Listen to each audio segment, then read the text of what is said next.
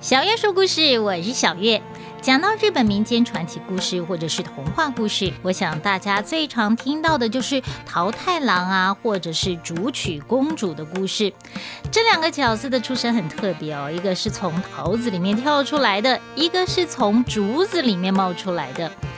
他们的故事，相信大家都很熟悉了，这里我就不讲了。但是呢，同样来讲一个也是出身很特别、经历也很神奇的人物故事，那就是一寸法师。跟桃太郎和竹取公主一样，同样是有一对老夫妻，他们没有小孩，于是呢，他们每天非常虔诚的向神明祈求，就说了：“神明啊，我们都结婚那么久了，没有孩子，孤孤单单的，请您赐给我们一个孩子吧，就算只有小拇指那么大，我们也都会很感激您的。”他们的虔诚终于感动了神明，老婆婆怀孕了，生下一个小孩。只是呢，这个小孩跟他们所祈求的一样，只有拇指大小，大约就三公分那么大，跟拇指姑娘一样。尽管如此，老夫妻觉得这是神明赐给他们的，所以非常的珍惜，小心的养育这个孩子，还给他取名为。一寸法师，只是一年过去了，两年过去了，三年、五年、十年，这个孩子一点也没有长大，还是只有一寸大。每当一寸法师走在路上，附近的孩子就会来取笑捉弄他。哎呦，小矮子在走路，哎，哦呦，小心不要把他给踩死了。矮子，矮子。一寸法师听了，心里当然很不高兴了，但是也没有办法，毕竟自己真的很小。尽管身子小，但是一寸法师的脑筋好，什么事情一学就会。等到一寸法师十六岁的时候，他告诉老夫妻说：“我决定要到京都去，等我功成名就，再回来看你们。”京都呢，就是那时候的日本首都。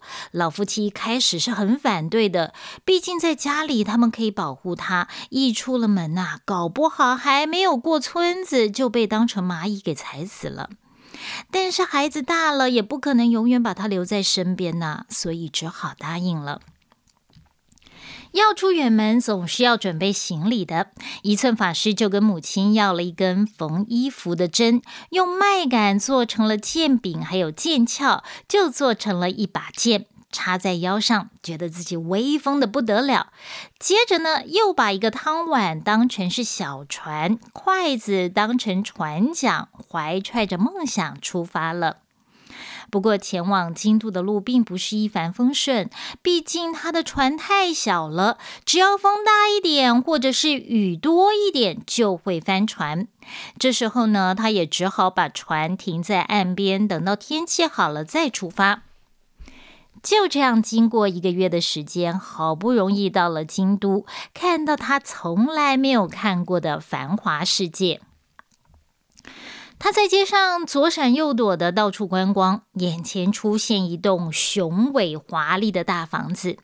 一寸法师就想：这么漂亮的房子，里面一定住着很厉害的人物。想要出人头地，就得先成为厉害人物的家臣，然后再慢慢的往上发展。没错。住在里面的人确实是个厉害的角色，他就是拥有很大权力的当今宰相。一寸法师要去敲门，刚好宰相要出门，一寸法师就大喊：“你好！”宰相听到声音，但是根本没有看到人。一寸法师又大叫了：“你好！”宰相找了老半天，才在玄关旁边看到他。宰相吓了一跳，蹲下来问：“刚刚是你在讲话吗？”“是的，我是一寸法师，我想要出人头地，所以花了一个月的时间来到这里，请让我当您的侍从，我一定会拼命工作的。”宰相觉得好笑，就问了：“你就这么一丁点儿大小，能够做什么呀？”一寸法师很有自信的说。不要小看我，我可以躲在主人怀里，贴身保护您。宰相让一寸法师走到他的手里，放到自己的眼前。这时候刚好飞来一只蜜蜂，一寸法师立刻抽出腰间的剑，刺中蜜蜂。宰相一看，大为惊喜。哎呦，想不到这个小东西还真有两下子。好吧，你就留下来吧。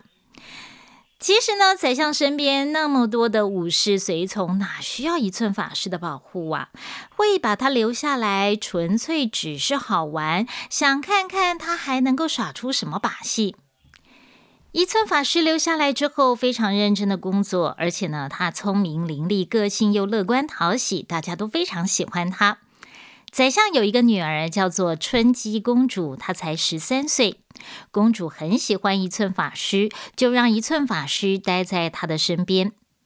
一寸法师除了跟公主学习读书写字，还认真的练习刀法剑术。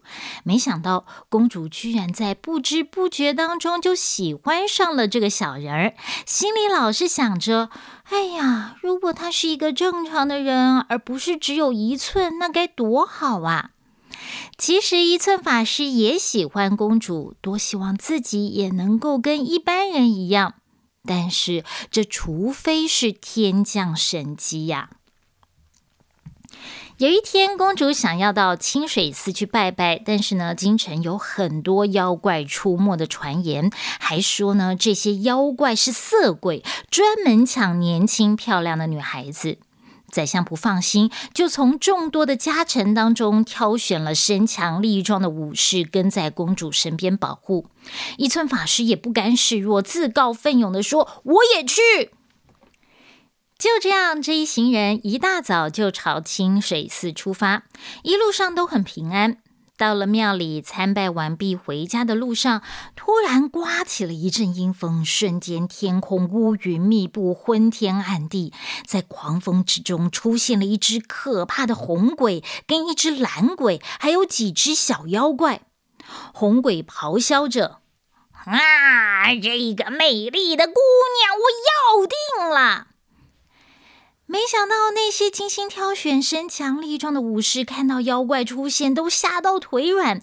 当红鬼要向公主伸出鬼爪的时候，只有一寸法师勇敢的跳出来，大叫：“等等！想抓公主，除非打赢我！”红鬼看到比他小拇指还小的一寸法师，忍不住笑了出来。哈哈哈哈哈哈！脖子亮丽的家伙，我用一个小拇指就可以把你给捏死了。嗯，居然敢取笑我，看我的厉害！一寸法师拔起腰间的剑刺向红鬼，红鬼手一伸就把一寸法师给抓起来，放进嘴巴里面，吞到肚子里面给吃掉了。哼，就这么一丁点儿，还想跟我斗？没有了阻碍，红鬼色眯眯的对公主说：“哈哈哈，现在没有人可以帮你了，我就不客气了。”正当他要朝公主扑过去的时候，突然大叫了一声，倒在地上，接着捂着肚子不停的翻滚，哀哀叫着：“哎呀，好痛啊，好痛啊！”原来一寸法师进到了红鬼的肚子里面之后，就用自己的剑在红鬼的肚子里面不停的乱刺。这一招呢，根本就是跟孙悟空学的嘛。红鬼痛的脸色发青，整个胃都在翻滚，频频作呕。这一吐啊，就把一寸法师给吐出来了。蓝鬼看到一寸法师不但没有死，还活蹦乱跳的，就抬起自己的大脚，想一脚踩死一寸法师。一寸法师身子小，反应灵活，一跳就跳得老高，拿着剑朝蓝鬼的眼睛刺下去。蓝鬼痛得大叫：“呃呃！哎呀，我的眼睛，我的眼睛！哎呀，我的眼睛看不到了！”其实蓝鬼只是被刺了一下眼睛，还不至于就这样子瞎了。只是从来没有人敢对抗他，蓝鬼吓傻了，瞬间失去了理智，双手捂着眼睛大叫着，一个不小心呢，脚没踏稳就跌进山谷摔死了。剩下来的妖怪看到红鬼和蓝鬼的下场这么凄惨，以为真的遇到高人了，都吓得跑走了。这时候，一寸法师拿着剑走向捂着肚子倒在地上的红鬼，准备再挥出一刀。红鬼赶紧跪在地上求饶，还拿出自己的宝贝送给一寸法师，跟他说：“这一个小锤子送你，它可以帮你实现许多愿望。哎呦，拜托呀，请你饶了我吧！”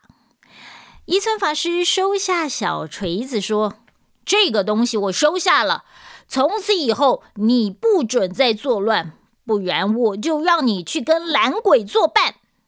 是是是是是，我以后再也不敢了。红鬼说完，就赶紧跑走了。妖怪一走，公主松了一口气，对一寸法师说：“一寸法师，你实在太厉害了！要不是你，我早就被妖怪抓走了。谢谢你，这是我应该做的。”公主，你可不可以帮我一个忙？什么忙啊？一寸法师把妖怪给他的小锤子交给公主，对她说：“请你挥一挥这一根小锤子，帮我许个愿。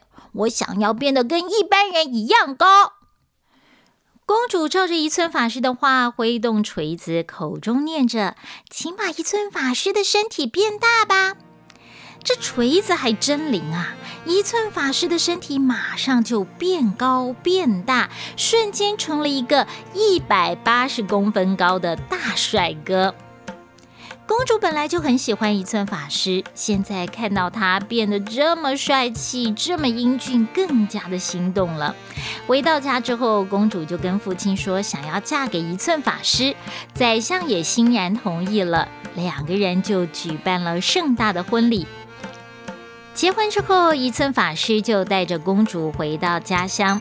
老夫妻看到这么英俊高大的一寸法师，还不敢相信，以为自己是在做梦呢。一寸法师把一切的经过告诉老夫妻，并将他们带到京城享福了。这就是一寸法师的故事了。在日本大阪南坡有一个很可爱的一寸法师大明神社，外形呢很像是早期的布袋戏彩楼，只是造型简单小巧的多。只要花一百日元求个签，小门就会打开，一寸法师就会现身了。你有没有发现，日本童话很常出现哦这种出身特别的小人，像大家很熟悉的桃太郎，他后来的经历呢也像英雄一样，这跟日本人的信仰有关。日本人觉得这些出身特别的小人具有神秘的力量，可以去除可怕的鬼妖。而且一寸的小人或者是不到十岁的小孩，却发挥无比强大的力量，打倒邪恶。这是一种期待小虾米打败大金鱼的心理，也宣扬了勇气、正义和奋斗的价值观。古时候的日本有严格的社会阶级制度，想要打倒阶级扬眉吐气的心理，就呈现在这些童话和民间故事里面了。好了，这就是今天的故事了，希望你会喜欢。如果你有想听的故事，欢迎留言给我，也把我的频道分享给更多人知道。小月说故事，我们下次见，拜拜。